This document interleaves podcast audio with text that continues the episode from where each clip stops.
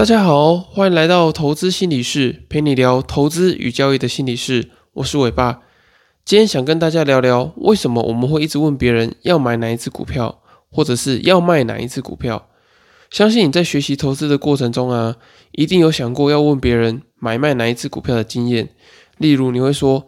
：“A 股票，诶，已经涨到一百块了，我看新闻上法人好像都在卖，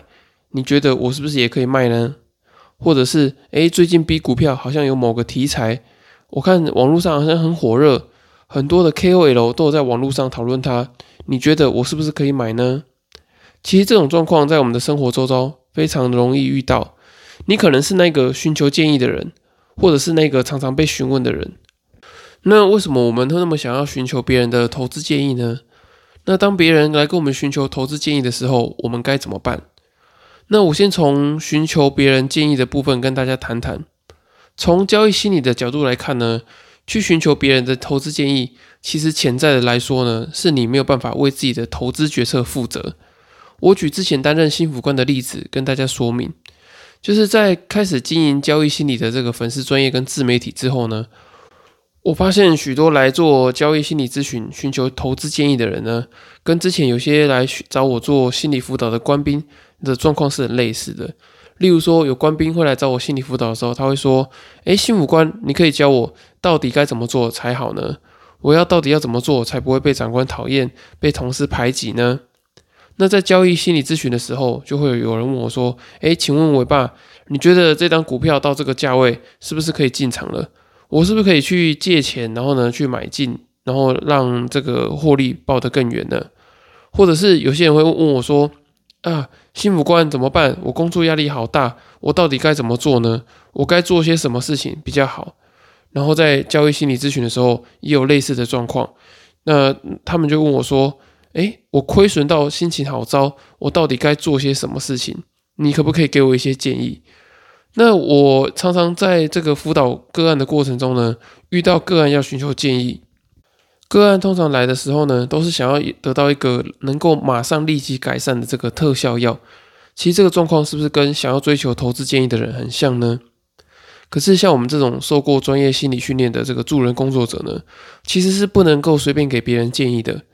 因为这个建议呢是辅导者自己的答案，也就是这个答案是我的答案，并不是个案他从他自己内心中发展出来的这个答案。那你可能会好奇说，这有什么差别呢？差别就是我自己提出的建议呢，其实未必是适合这个个案的，也容易去影响到个案的这个自主思考跟觉察的状况。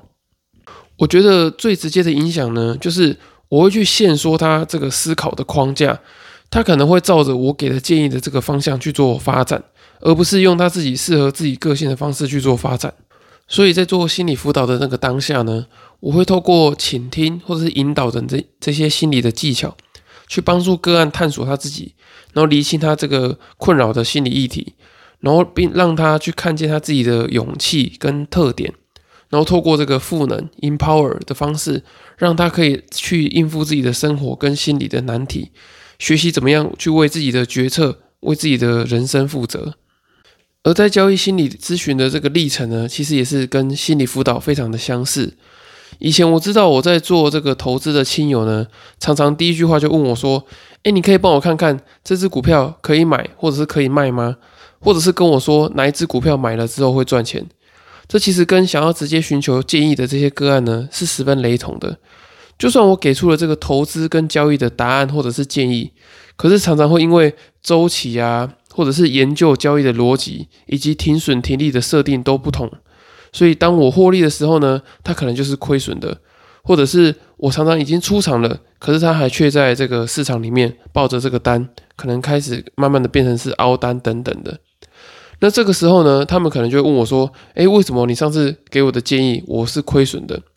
那透过这样子把这个投资的责任归咎在别人的身上，这其实状况就会跟没有办法为自己负责的个案是一样的。他们可能会觉得说：“诶，新五官你给我的建议都没有用啊。”可是实际上呢，他可能没有去思考说，呃，这个建议对于他自己身上来讲是不是适用的？那到投资来说也是这样，就是虽然说有人给你投资的建议，可是你也要厘清他整个投资的脉络、研究的逻辑等等的，然后搭配到自己身上，看自己适不适用。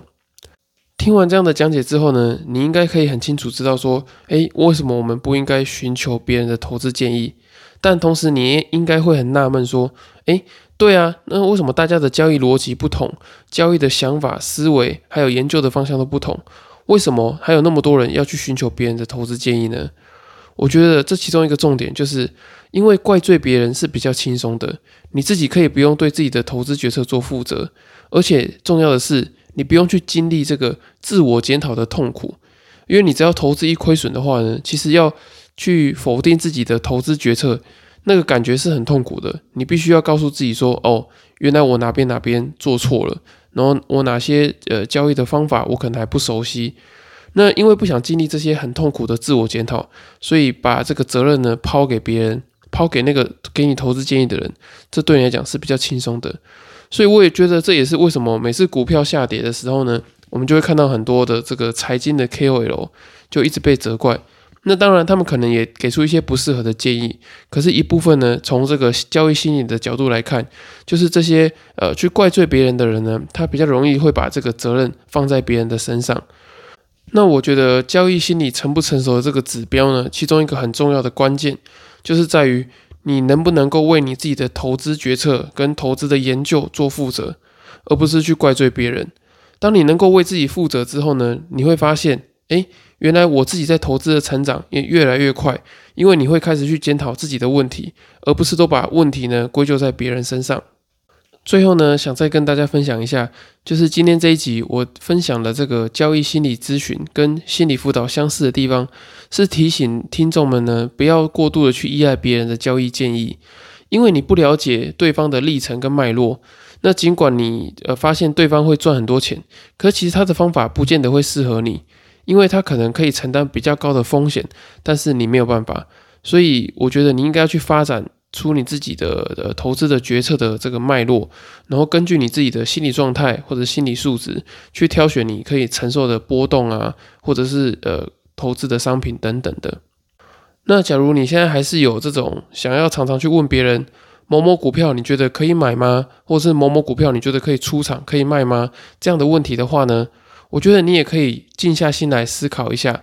思考看看我自己是不是真的有足够的交易信心。为什么需要别人来为我的交易做决策呢？如果你没有足够的交易信心的话呢，可能主要有两点。第一个可能是你在投资跟交易的这个基本功不够扎实，你没有足够的投资想法或者是研究的能力，导致你呃会想要去问别人，因为你本身就没有这个投资的基础。那第二个呢，是你可能在交易心理的部分还不够熟悉，还不够成熟。你还不知道你自己的这个低度的自信是源自于哪里？你可能是从小就有一些自卑感啊，或者是你常做事情的时候遇到挫折，导致你没有自信，有这个习得无助感等等的。那当你有以上两种情形的时候呢，建议你可以先暂停投资一阵子，那把你自己的交易心理啊，还有投资的能力整理清楚之后呢，再进到市场比较好，才不会遭遇一些无谓的亏损，然后一直在市场里面缴学费。不过，我觉得当你能够愿意去听这一集，然后去思考以上这些问题的时候呢，我觉得其实你已经在交易心理的这个呃路途上呢往前走了一大步，因为你开始有了想要为自己投资跟交易负责、做决策的意愿跟想法，我觉得这是很好的。那另外，我想呃特别提的是呢，不论是之前呃留言或者私讯的这个读者啊、粉丝或者听众，几乎都没有人在问我说，诶，哪一只股票比较好，或者是现在的行情，尾巴你觉得怎么做才能够赚大钱？我觉得这是很好的，因为大家都知道要为自己的投资跟决策呃去负责。那你去询问别人的时候呢，是去询问别人的可能一些经验啊，或者是。交易的逻辑、呃想法，或者是看待他的这个交易哲学等等的，并把别人的这些交易的脉络、思考的脉络，再化为自己可以使用的呃投资的逻辑啊，或者是投资的想法等等。那我觉得这是很好的，所以我想肯定大家，然后愿意去好好面对自己，并为自己的交易负责。以上就是今天的内容。那谢谢大家今天的收听。如果大家还有其他问题的话呢，也可以到下方资讯栏的粉丝专业留言私讯询问我，或是到 Apple Podcast 留言给我五星的评价，我会在之后的节目回复你们。今天的节目就到这里喽，我们下次见，拜拜。